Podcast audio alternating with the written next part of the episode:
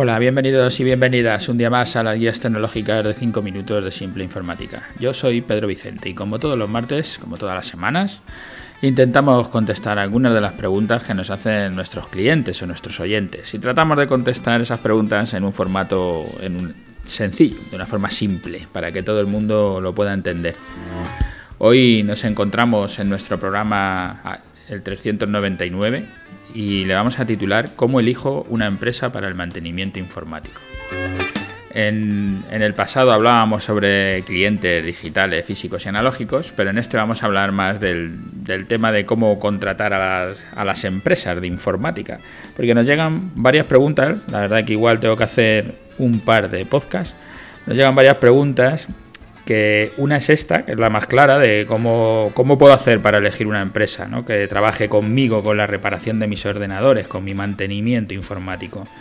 ¿Cómo sé que una empresa es de fiar, que son gente que no me va a dar problemas, que va a hacer lo que dicen que, que van a hacer? Si es mejor contratarla en mi ciudad o me da igual. ¿Cuánto tardan en darme el servicio? Si me están cobrando de más todas estas preguntas que me salen en el que me están haciendo, vamos, son varias eh, de varios días. En el fondo lo que me están preguntando pues es cómo elijo una empresa de mantenimiento informático y todo esto lo que son son las dudas que yo creo que todo el mundo tiene cuando quiere contratar una empresa para, para la reparación de sus equipos o para el mantenimiento informático.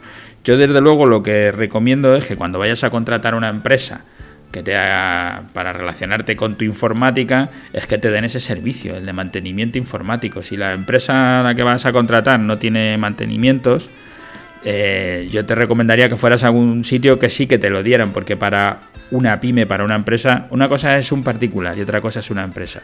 Nosotros aquí, claro, lo que siempre tratamos son empresas y este programa lo que trata de resolver son dudas de empresarios que tienen una empresa y que tienen equipos informáticos y lo quieren resolver. Si eres un particular, pues a lo mejor no te hace falta que la empresa del mantenimiento, tú tienes tu equipo en tu casa, cuando tengas algún problema lo bajas y lo arreglas. Pero si eres una empresa, no vas a ir con tu equipo a llevárselo para que te lo reparen. Lo normal es que vengan los técnicos a tu casa y te lo reparen. Y si eres una empresa, no querrás dejar el equipo para que te lo reparen y dentro de una semana te digan lo que le pasa, te lo entreguen y, tardes 15 días en tener el equipo. Lo normal es que vayan a tu casa, te lo reparen o mejor aún, que llames por teléfono, te cojan el teléfono, te atiendan y te resuelvan el problema si es posible. Si no es posible, pues se tendrán que presentar por tu casa. Por eso digo que yo siempre eh, intentaría tener una empresa que me dé el tema del contrato de mantenimiento.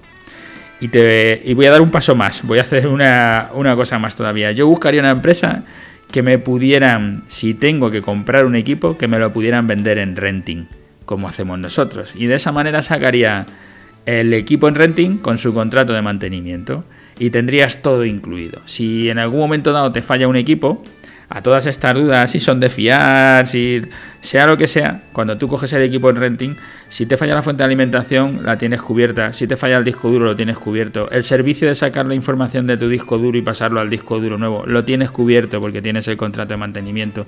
Y pase lo que pase, tú tienes todo cubierto. Con lo que la mejor manera Primero es, contrata una empresa que ofrezca contratos de mantenimiento, seguro. Si tienes ya los equipos, pues que te los metan en contrato de mantenimiento. Segundo, si tienes que comprar equipos nuevos, contrata una empresa que te pueda hacer el renting y que te dé el contrato de mantenimiento, como hacemos nosotros. Si te venden los equipos en renting y tienes el mantenimiento, está todo incluido, te quitas de problemas, ya no vas a tener ningún problema más. En cuanto mejor en mi ciudad, o me da igual, en general, los equipos ahora, casi todos, se casi todo, y digo casi todo, pues se suele reparar por teléfono. Pero hay a veces que hay que presentarse. Si están en tu ciudad, pues va a ser inmediato, porque van a llegar y te lo van a reparar. Y si estás en la otra punta, pues te costará más, porque o, te mandan un técnico si la empresa lo hace, o te pedirán que lo envíes por mensajería, te lo repararán y te lo volverán a reenviar. Con lo que sí, mejor que contrates una empresa de tu zona. Si no la tienes, quiero decir, si no hay ninguna empresa cerca y no puedes hacer esa contratación y tienes que contratar a alguien, pues piensa en las cosas que he dicho antes y contrata a alguien como nosotros. Fíjate también que es importante en el tema de la experiencia, el tiempo que llevan en, trabajando en la, empresa de contrates. Nosotros, que llevamos 20 eh, años y que muchos de nuestros clientes le puedes preguntar, porque llevan 20 años trabajando con nosotros, pues es bueno que si conoces a alguien de los clientes que ya tiene esa empresa, pues le preguntes y sobre todo que veas pues en su página web o te enteres de, de cuándo llevan trabajando y que te fijes en la experiencia que tiene esa empresa. Otro punto importante es el tema de la atención al cliente, que te, que te, atiendan bien.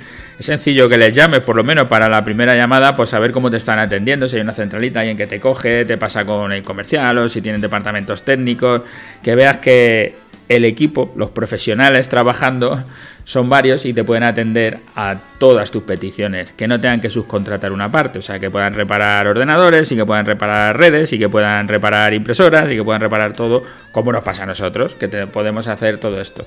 La profesionalidad en el trabajo, yo entiendo que para un autónomo que, que son dos eh, trabajando o tres, son poca gente, ha ido resolviéndolo con su primo, con su amigo y piensa que esto se debe de ir resolviendo así, pero no es verdad. Para una pyme no se puede estar una semana sin un ordenador, un ordenador estropeado, porque al final tienes un problema y es mejor que te lo reparen profesionales, que sea gente que te pueda dar el servicio.